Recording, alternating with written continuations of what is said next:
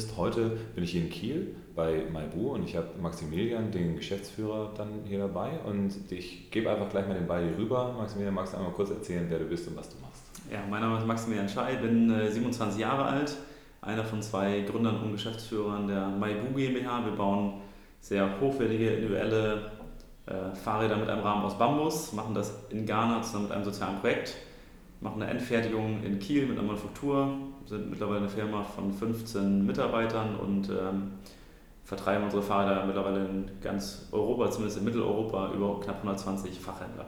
Okay. Ähm, du hast es gesagt, hochwertige Fahrräder. In was für ein Preissegment bewegen wir uns dann da? Ja, ähm, unsere Räder starten ab 1499 Euro. Ähm, der Rahmen an sich ist das, was am meisten Arbeit oder deutlich mehr Arbeit äh, aber auch Positives verursacht im Vergleich zu einem klassischen Fahrradrahmen, dementsprechend auch etwas teurer als ein klassischer Fahrradrahmen. Ähm, ansonsten ähm, hängt es natürlich ganz stark von der Ausstattung der Räder ab. Wir haben äh, E-Bikes, die dann bei 4.000, 4.500 Euro liegen. Das heißt, in dem Preisbereich 1.500 bis ich glaube 6.000 Euro das teuerste Fahrrad, was wir bisher verkauft haben, ähm, liegen unsere Räder. Okay. Wie kamst du denn auf die Idee, denn in Ghana Fahrräder zu produzieren? Das ist ja jetzt nichts, was so ganz direkt auf der Hand liegt. Das stimmt. Ähm, Jonas und ich, sind die beiden Gründer der Firma, wir kennen uns aus dem Studium, haben ähm, im zweiten Semester, glaube ich, schon immer nach einer spannenden Geschäftsidee gesucht, weil wir beide gerne ein Unternehmen gründen wollten, hatten aber auch immer den Fokus, dass wir gerne was machen wollten, was mehr bringt als nur äh, eine App entwickeln, die schnell viel Geld bringt. Ähm, da sind wir, glaube ich, nicht die Typen dafür, das zu machen. Ähm, parallel war ein guter Freund von uns, äh, Niklas heißt der, für ein Jahr in Ghana damals ähm, hat uns ähm, oder hat da in sozialen Projekten gearbeitet, ähm, sich um, glaube ich, Malariaaufklärung gekümmert und uns ähm, oder mir damals über Facebook mal Bilder geschickt von Fahrrädern, die dort in Ghana rumfahren, ganz zufällig, ohne einen besonderen Zusammenhang. Und das waren Fahrräder aus Bambus. Ähm, er wusste, dass wir auf der Suche sind nach einer, nach einer Geschäftsidee oder nach was Spannendem, was man eben ähm, äh, vertreiben könnte, aus dem man eine Firma bauen kann. Und das hat uns relativ schnell begeistert, weil wir gesehen haben, dass das ein schönes Produkt ist, also ein Produkt ist, was in die Zeit passt, was einen ökologischen Aspekt erfüllt, wo wir auch wussten, es kann auch einen sozialen Aspekt erfüllen. Wir haben herausgefunden, dass es auch technisch einfach ein super Rohstoff ist für Fahrradrahmen ja, und haben dann Step by Step begonnen zu recherchieren und dann die Firma zu gründen. Okay, das heißt, ihr produziert jetzt die Fahrradrahmen, wenn ich es richtig verstanden habe, in Ghana und äh, die werden dort auch von den Menschen vor Ort gebaut. Wie, ähm, wie läuft das so? Also ist es, äh, man hört ja immer Verschiedenstes über Mentalitäten von, an, an unterschiedlichen Orten. Wie läuft das Ganze da ab? Ja, also richtig, was du sagst. Wir haben einen, einen Projektpartner in, in Ghana. Dort arbeiten mittlerweile, glaube ich, knapp 40 Leute in, der, in dem Bau dieser Fahrradrahmen. Das war ein soziales Projekt, hat jetzt auch einen Commercial-Teil, würde ich es mal nennen, ähm, ähm, die aber ganz eng zusammenhängen. Das heißt, das Geld, was verdient wird in dem, durch den Bau der Fahrradrahmen, fließt äh, nicht einer Person, zu der die Firma gehört, sondern fließt in ähm, das Hauptprojekt. Das nennt sich das Yonzo Project und dort werden vor allem Bildungsprojekte finanziert, bisher jahrelang sehr viele Schulstipendien. Mittlerweile bauen wir mit dem Projekt gemeinsam eine Schule vor Ort. Ähm, ganz tolles, großes Projekt, wo wirklich was erreicht werden kann. Das Geld fließt eben dort rein. Ähm, das ist natürlich eine komplizierte Zusammenarbeit gewesen über viele Jahre, weil eben die, die Standards in vielen Bereichen andere sind und auch natürlich, weil Mentalitäten unterschiedlich sind. Das ist einfach so. Ähm, wir haben aber immer gesagt, das wollen wir so, weil wir es spannend finden, weil es dem Produkt auch einen Wert gibt am Ende. Also auf zwei Seiten ist das, ähm, ist das was Spannendes. Einmal eben ähm, ist das eine, für uns eine spannende Erfahrung gewesen, jahrelang eben mit, mit einem eigenständigen Projekt in Ghana zusammenzuarbeiten, aber gleichzeitig zahlt das auch, glaube ich, auch äh, auf das Produkt ein und gibt ihm einen Wert, dass Leute dort vor Ort in Handarbeit das fertigen und äh, dadurch ihren Lebensunterhalt verdienen und Projekte finanzieren. wir haben uns schon von Beginn an dafür entschieden, dass wir keine eigene, keine eigene Firma dort gründen, sondern dass wir eben mit jemandem zusammenarbeiten, der eigenständig bleibt, so ganz eng mit uns verbunden, aber eigenständig, weil wir glauben, dass das der Weg ist, wie das eben auch nachhaltig gut funktioniert. Einmal ist es kompliziert für uns als deutsche Firma, als kleine deutsche Firma dort eine eigene Firma zu gründen, aber auf der anderen Seite ist es ja genau das, was, man, was wir, glaube ich, brauchen äh, in der, in der Welt, äh, in der Wirtschaftswelt der Zukunft, dass ähm, in diesen Ländern eigenständige Projekte, äh, die auch eigenständig betrieben werden, ähm, aufgebaut werden, funktionieren und die sich am Weltmarkt dann behaupten können. Okay, apropos funktionieren. Äh, wenn du jetzt äh, so sagst, die haben unterschiedliche Mentalitäten, also kommt es dann zu Lieferengpässen oder was, wie muss man sich das vorstellen? Also kommen dann immer äh, an jedem zweiten Dienstag dann irgendwie 20 Rahmen hier an oder ist das dann Schwankungen unterlegen? Da ging es die letzten Jahre ganz viel um, um Qualität erstmal. Das heißt, wir haben erstmal anderthalb Jahre gebraucht, bis wir so qualitativ auf dem Niveau waren, dass wir die Räder hier verkaufen durften und wollten. Das heißt durften? Also, es gibt da äh, europäische Normen, äh, die Kunden kann man dann die konnten wir relativ schnell erfüllen, aber es geht um, ja, vor allem um ähm, gleichbleibende Qualität, gleich auch ähnliche Optik, ähm, Optik, die die Menschen auch haben wollen. Da gibt es ganz viel, was man, wo wir dann arbeiten mussten. Dann gibt es unterschiedliche Mentalitäten, was Arbeitssicherheit zum Beispiel angeht. Das merkt man im Produkt am Ende gar nicht, aber es ist uns natürlich wichtig, dass wir sehen, dass die Leute vor Ort sicher arbeiten. Und es ist aber eben so, selbst wenn der Arbeitgeber dort alles zur Verfügung stellt, was man braucht, nutzen die Leute das nicht automatisch, sondern man muss dann Wege finden, wie, wie man das irgendwie erklärt und, und ähm, äh, ja, dazu bringt, dass das auch genutzt wird, weil einfach die Mentalität dort so ist, dass man äh, sich nicht darum kümmert.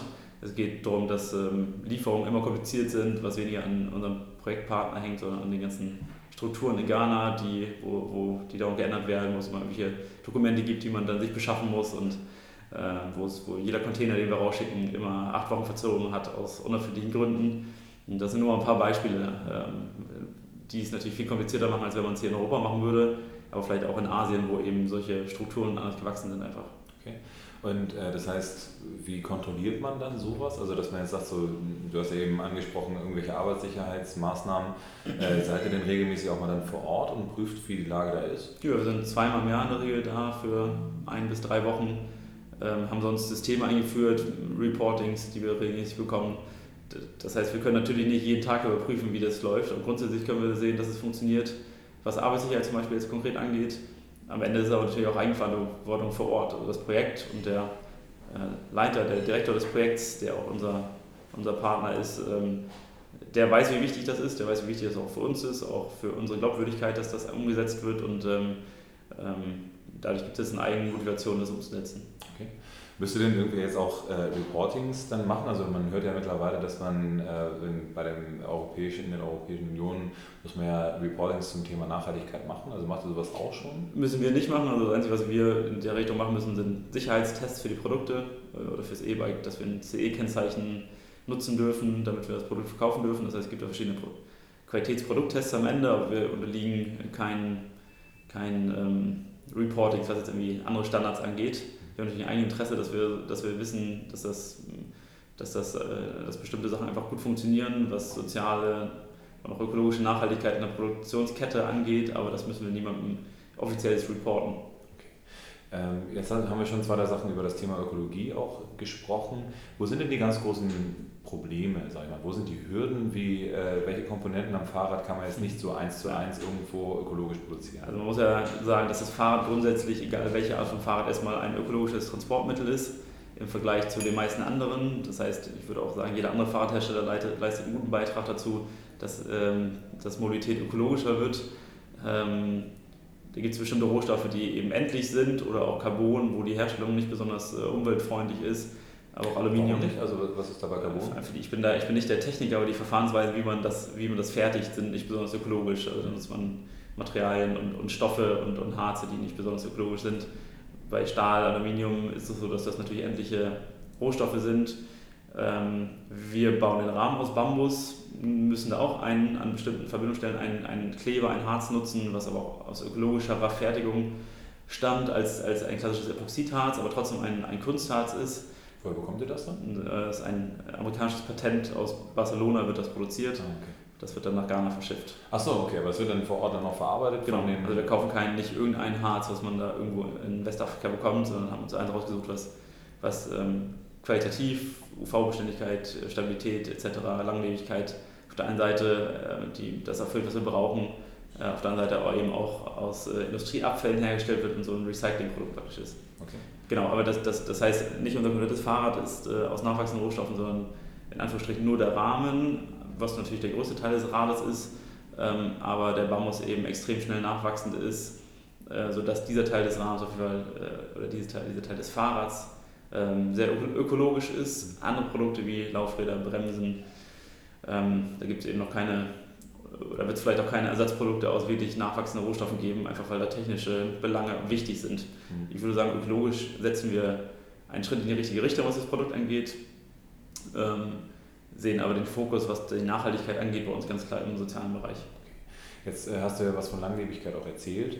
Ähm, jetzt würde ja da zwei Dinge fallen mir daran ein. Erstens äh, die Frage Bambus und Ghana, das bringt ja jetzt nicht jeder Mensch direkt im Einklang. Also habt ihr da dann irgendwie Plantagen angelegt oder wie muss man sich das da vorstellen? Mussten wir nicht. Ähm, Bambus wächst da in großen Mengen tatsächlich. In vielen Ländern Afrikas, wusste ich vorher auch nicht. Also bringt er mit, mit, mit Asien, mit, mit China, mit vielleicht Indien, mit äh, Indonesien in Verbindung. Dort wächst auch deutlich mehr Bambus, aber es wächst auch viel Bambus und qualitativ guter Bambus in vielen Ländern Afrikas. Also viele Länder unterhalb der Sahara von Westafrika bis auch ähm, bis rüber Uganda und so weiter gibt es viele Länder, wo und Sambia, wo, wo Bambus wächst. Das heißt, wir mussten keine Plantagen anlegen, sondern können einfach Bambus, der vor Ort wächst, nicht genutzt wird, wenig genutzt wird, ähm, ernten. Ich glaube, es gibt jetzt gerade auch Bemühungen unseres Projektpartners, des Youngs Projects in Ghana, dass sie auch kleinere Plantagen anlegen. Da braucht man aber nicht besonders große Plantagen, einfach weil der, der Rohstoff nach zwei bis drei Jahren wieder zu ernten ist. Das heißt nicht wie ein Baum irgendwie 100 Jahre braucht, bis er wieder nachgewachsen ist, sondern wirklich nach zwei bis drei Jahren wieder geerntet werden kann und man auch aus diesen Baumbestand, die ja extrem hoch wachsen, also die sind 20, 25, 30 Meter hoch, entsprechend viele Fahrräder bauen kann. Das heißt, man braucht wenig Fläche, ähm, um, um viel Rohstoff zu ernten, der schnell wieder nachwächst. Okay. Finde ich super, also auch eine spannende Geschichte. Ich habe das jetzt ja auch schon beim, äh, beim Vortrag, den ich jetzt vor einem Jahr hier gemacht habe, so zwei, Dinge gelernt. Ähm, eine Sache, die ich auch immer noch spannend finde, wie sieht es denn aus mit der, ich sag mal, Langlebigkeit des Fahrrades an sich? Weil wenn es jetzt Holz ist, dann würde man jetzt ja irgendwie vielleicht auf den Gedanken kommen, dass Metall vielleicht langlebiger wäre. Ja, braucht man sich keine Sorgen machen. Wir testen unsere Räder ähm, regelmäßig in einem äh, deutschen Prüfinstitut nach verschiedenen Normen und äh, da zeigt sich immer wieder, dass die Stabilität erstmal extrem gut ist. Ähm, die machen so Langzeittests mit verschiedensten Belastungssituationen für das Fahrrad. Ähm, das heißt, da erfüllen wir alle, alle Tests, die, die wichtig sind, haben da auch viel gelernt, an welchen Stellen wir darauf achten müssen, dass, das, dass, die, dass, die, dass bestimmte Durchmesser eingehalten werden. Aber der Bambus an sich ist nie das Problem. Ähm, wenn man einen Test bis hin zu einem Bruch macht, sind es immer die Verbindungselemente und da wissen wir mittlerweile sehr gut, welche, welche Maße, welche, welche Standards wir brauchen. Wir haben verschiedenste Weltreisende schon gehabt, die unsere Räder genutzt haben, die damit wirklich lange Touren gemacht haben.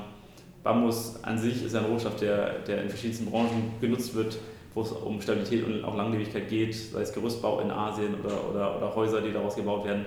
Ein Rohstoff mit einer extrem harten Außenwand, mit einer wachsartigen Oberfläche, die dafür sorgen, dass, dass dieser Rohstoff eben so stabil ist, deshalb eben auch eine Grasart ist und kein, keine Holzart. Bei Holz ähm, könnte sich eher Sorgen machen. Ähm, aber Bambus ist an sich ein extrem belastbarer, langlebiger Rohstoff. Sehr spannend. Also von daher äh, habt ihr die Idee jetzt auch schon so weit verfeinert, dass äh, hier das auch Wellen schlägt. Also ich höre ja immer auch relativ viele Leute, die euch schon kennen mittlerweile. Ähm, wie habt ihr denn euren Bekanntheitsgrad erstmal gesteigert? Also ich meine, was kam, wie kam es dazu, dass ihr überhaupt bekannt geworden seid? Äh, zu Beginn ging es relativ automatisch. Ich glaube, das Wichtige, das ist auch ein Tipp, den ich jedem anderen Unternehmensgründer geben würde, ähm, am Ende zählt, dass man, eine, dass man eine Geschichte zu erzählen hat, die spannend ist. So, das fiel uns natürlich etwas in die Hände mit dem Produkt, ähm, wir haben uns aber eben dann auch ganz bewusst, habe ich ja schon erzählt, dafür entschieden, das in Ghana zum Beispiel zu machen. Äh, nicht irgendwo, man kann das gleiche Produkt auch in Asien bauen mit einer, mit einer Story, die dann, die, dann, die dann nicht positiv bewirkt und halb so, halb so spannend ist. Ich glaube, wir haben eine spannende Story, was das Produkt angeht.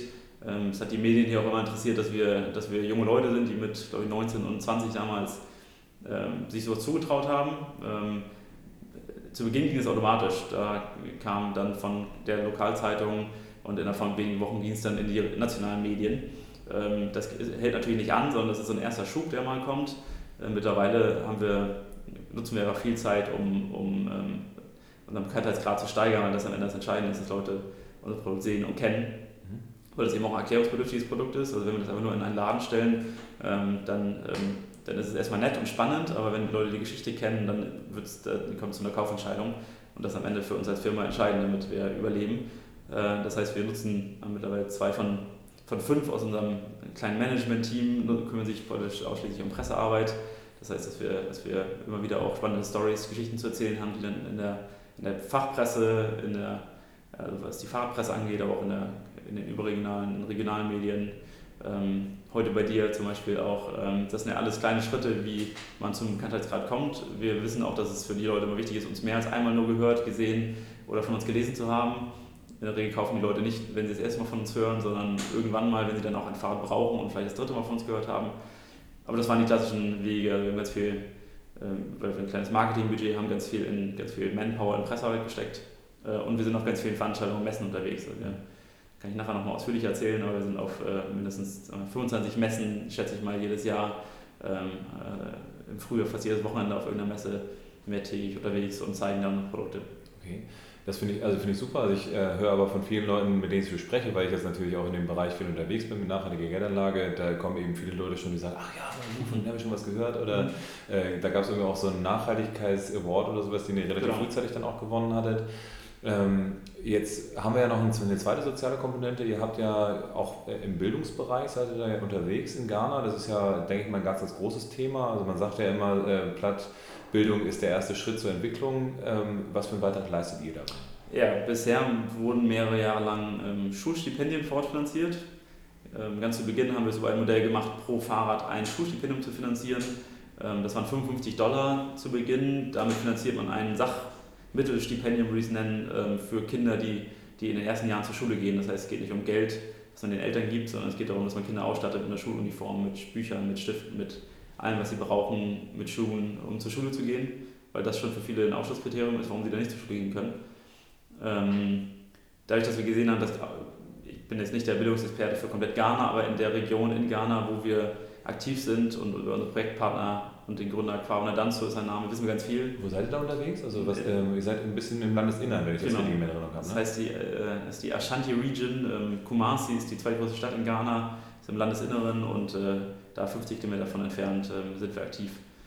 Genau. Ähm, auf jeden Fall sind dort die Schulen, was die Qualität angeht, einfach so, dass selbst wenn Kinder zur Schule gehen können, dann haben sie eine Grundausbildung, aber nicht besonders äh, viel gelernt. Ähm, das war unsere Erkenntnis, die wir gezogen haben, aber vor allem die von Kauna Danzo, dem Gründer des Projekts in Ghana, mit dem wir zusammenarbeiten, ähm, jetzt schon seit fünf Jahren. Und es war immer sein Traum, dort eine, eine eigene Schule zu bauen.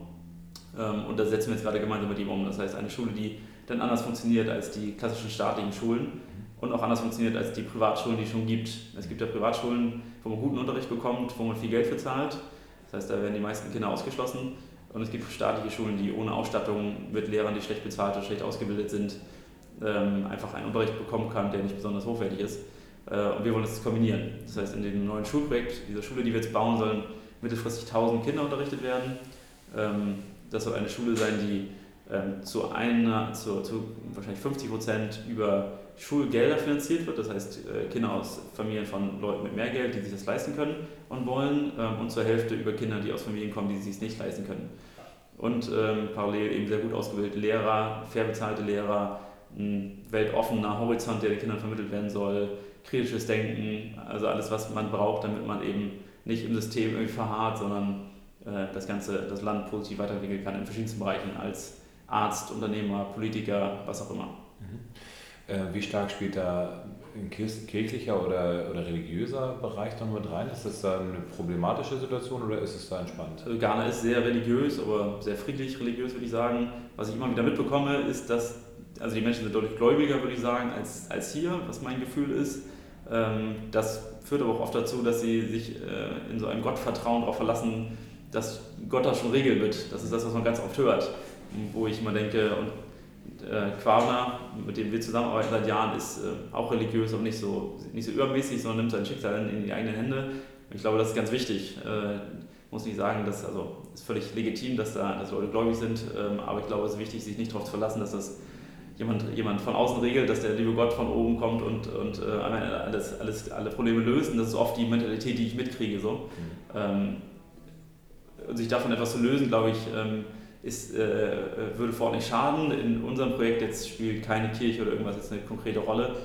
Ähm, ja, aber was ich mitkriege, ist, dass die Leute sehr religiös vor Ort sind. Äh, wir waren letztens auch mal bei einem Gottesdienst dabei, super spannend, ganz schön, deutlich interessanter auch als, als, als hier vor Ort. Mhm. Ähm, vielleicht wird es auch mal eine, eine, Gemeinschaft vor Ort geben, die sich da die, die, die Schule unterstützt, aber erstmal ist jetzt nicht äh, gebunden an eine Konfession oder was.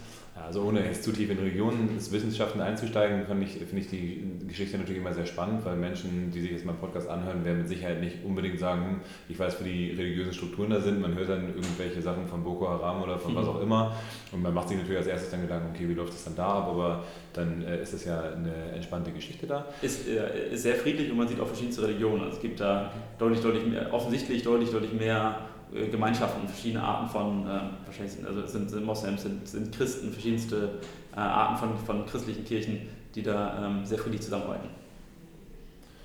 Ja, okay, alles klar. Das heißt, ähm, finde ich, find ich klasse, dass, dass ihr da vor Ort so unterwegs seid. Ihr habt aber natürlich äh, darüber hinausgehend bestimmt noch Visionen, die ihr jetzt erreichen wollt. Also wenn du jetzt ein bisschen in die Zukunft denkst, vielleicht fünf, sechs Jahre voraus, was sind da so die großen Tages- oder die großen Goals, wo ihr jetzt hingehen wollt? Ja, wir gehen da gar nicht überambitioniert dran, würde ich sagen, sondern ähm, wir haben jetzt ein ähm, festes Sortiment an Produkten äh, im Fahrradbereich. Das wollen wir ausbauen und ähm, in anderen Bereichen im Fahrradsegment noch stärker werden. Das ist vor allem Fahrradzubehör. Ich würde zu weit gehen, wenn ich da viel erzähle, aber mit gleichem Ansatz, mit gleichen Maßstäben wollen wir, wollen wir im Fahrradzubehörbereich ganz viel machen. Ähm, wir wollen uns als Marke verfestigen, wir wollen Bekanntheit haben im deutschsprachigen Raum, aber expandieren gerade in verschiedenste Länder in Mitteleuropa. Ähm, wo wollen wir in fünf Jahren stehen? Ich würde sagen, da wollen wir in verschiedenen Ländern Europas bekannt sein für unser Produkt. Mhm was sind so die, die größten Favoriten? Äh, also Holland, Belgien sind starke Fahrradmärkte. Ähm, Großbritannien wird einer sein, wo wir noch gar nicht aktiv sind, der für uns einer der nächsten sein wird. Ansonsten machen wir noch was in, in Frankreich gerade, ist aber nicht ganz ein starker Fahrradmarkt. Ähm, aber Holland, Belgien, UK, Dänemark vielleicht und vielleicht Skandinavien, das sind so die, die nächsten Länder, die jetzt, wo wir gerade dran sind. Sind die Rahmenbedingungen da unterschiedlich? Also muss man sich da irgendwie auf neue Märkte einstellen? Dann auch? Total. Also ähm, die Fahrradmärkte sind unterschiedlich, was die Produkte angeht, aber natürlich auch die Mentalität, ähm, die Orte, wo Leute die Produkte kaufen. Und dann ist es natürlich so, dass für uns das als deutsche Firma auch leichter ist, im deutschsprachigen Raum Produkte zu vertreiben und wir für jedes andere Land immer ein, äh, ein, ein, ein gutes, einen guten Weg, ähm, eine gute Strategie finden müssen, wie wir dort, dort vorgehen. Mhm. Das heißt mit verschiedenen Partnern vor Ort und so weiter. Cool. Also von daher, dann äh, kann ich natürlich jedem nur anraten, sich mal mit dir oder mit euch auseinanderzusetzen, beziehungsweise euch zu kontaktieren. Wenn wir schon dabei sind, wie kann man das denn am besten machen? Also wo findet man euch und wie findet man euch am besten und wie kann man euch kontaktieren? Der erste Weg ist natürlich über unsere Website ähm, www.my-bu.de, my Englisch und bu mit Doppel-O. Ähm, dort findet man erstmal alle Informationen über uns, unsere Fahrräder, unsere Fahrmodelle, über unsere Story in Ghana. Man kann uns natürlich über alle Social Media Kanäle finden, äh, Facebook, Instagram äh, etc. Ähm, wir haben in Kiel ein, ähm, ein Showroom mit ähm, ganz vielen Rädern, ihr habt es euch ja auch schon angeschaut. Ja, wir sind jetzt auch gerade hier, also von daher äh, sehr spannend, kommt alle hierher und guckt euch das an. Ist eine super faszinierende Geschichte, die Fahrräder sehen auch mega schick aus, also guckt euch das mal an. Genau, da kann man äh, bei uns ähm, jeden Tag äh, verschiedenste Räder anschauen und testen und die Story sich von uns persönlich anhören. Ähm, was ich vorhin schon erzählt habe, wir vertreiben primär über Fachhändler. Das heißt, wir haben knapp 120 Händler in, glaube ich, acht Ländern Mitteleuropas, die meisten im deutschsprachigen Raum.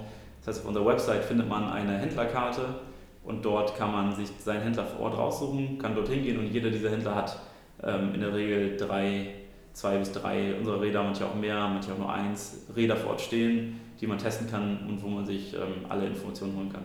Klasse. Und auf der Fachmesse oder auf jeder Fachmesse für Fahrräder, die einigermaßen groß ist, werdet ihr wahrscheinlich auch vor Wir sind auf nahezu jeder Fahrradmesse in diesem Jahr. Die Eurobike ist immer die größte in Friedrichshafen. Mhm. Äh, die ist jetzt dieses Jahr, glaube ich, Ende Juli. Ansonsten gibt es in Berlin, Hamburg, Frankfurt, ähm, Düsseldorf, ähm, überall Fahrradmessen, äh, wo wir sind. Wir sind auch manchmal auf Nachhaltigkeitsmessen, aber primär auf, auf Fahrradmessen. Ja. Was sind so die Nachhaltigkeitsmessen, die ihr dann so macht? Ähm, wir, es gibt den Heldenmarkt zum Beispiel, das ist eine Messe, die von Stadt zu Stadt zieht. Da sind wir äh, ab und zu mal dabei. Wir überlegen, ob wir in Dortmund, das ist eine große Fairtrade-Messe, ob wir da dieses Jahr präsent sind. Es äh, gibt immer wieder kleinere, primär wie gesagt in, in, auf, auf, Fahrradmessen unterwegs, aber manchmal nehmen wir auch äh, andere Messen mit. Okay. Vielleicht treffen wir uns dann ja bei Zeiten mal dann da, weil ich äh, in näherer Zukunft vielleicht auch auf äh, der einen oder anderen Messe da unterwegs sein werde. Genau. Äh, als Besucher natürlich, um mal anzugucken, wie äh, die anderen das machen, weil mhm. ihr seid jetzt natürlich mein großes Vorbild hier und alle anderen werde ich jetzt an euch messen. Also vielen lieben Dank auf jeden Fall schon mal für dieses Interview hier, dass du dir Zeit genommen hast. Ich finde es das klasse, dass wir hier auch in den Räumlichkeiten dann direkt vor Ort sein können. Und ja, ihr lieben Zuhörer, nächste Woche gibt es dann wieder nur mich alleine. Aber bleibt uns weiter gewogen und vielen Dank fürs Zuhören und vielen Dank, Maximilian, für die Zeit. Vielen Dank.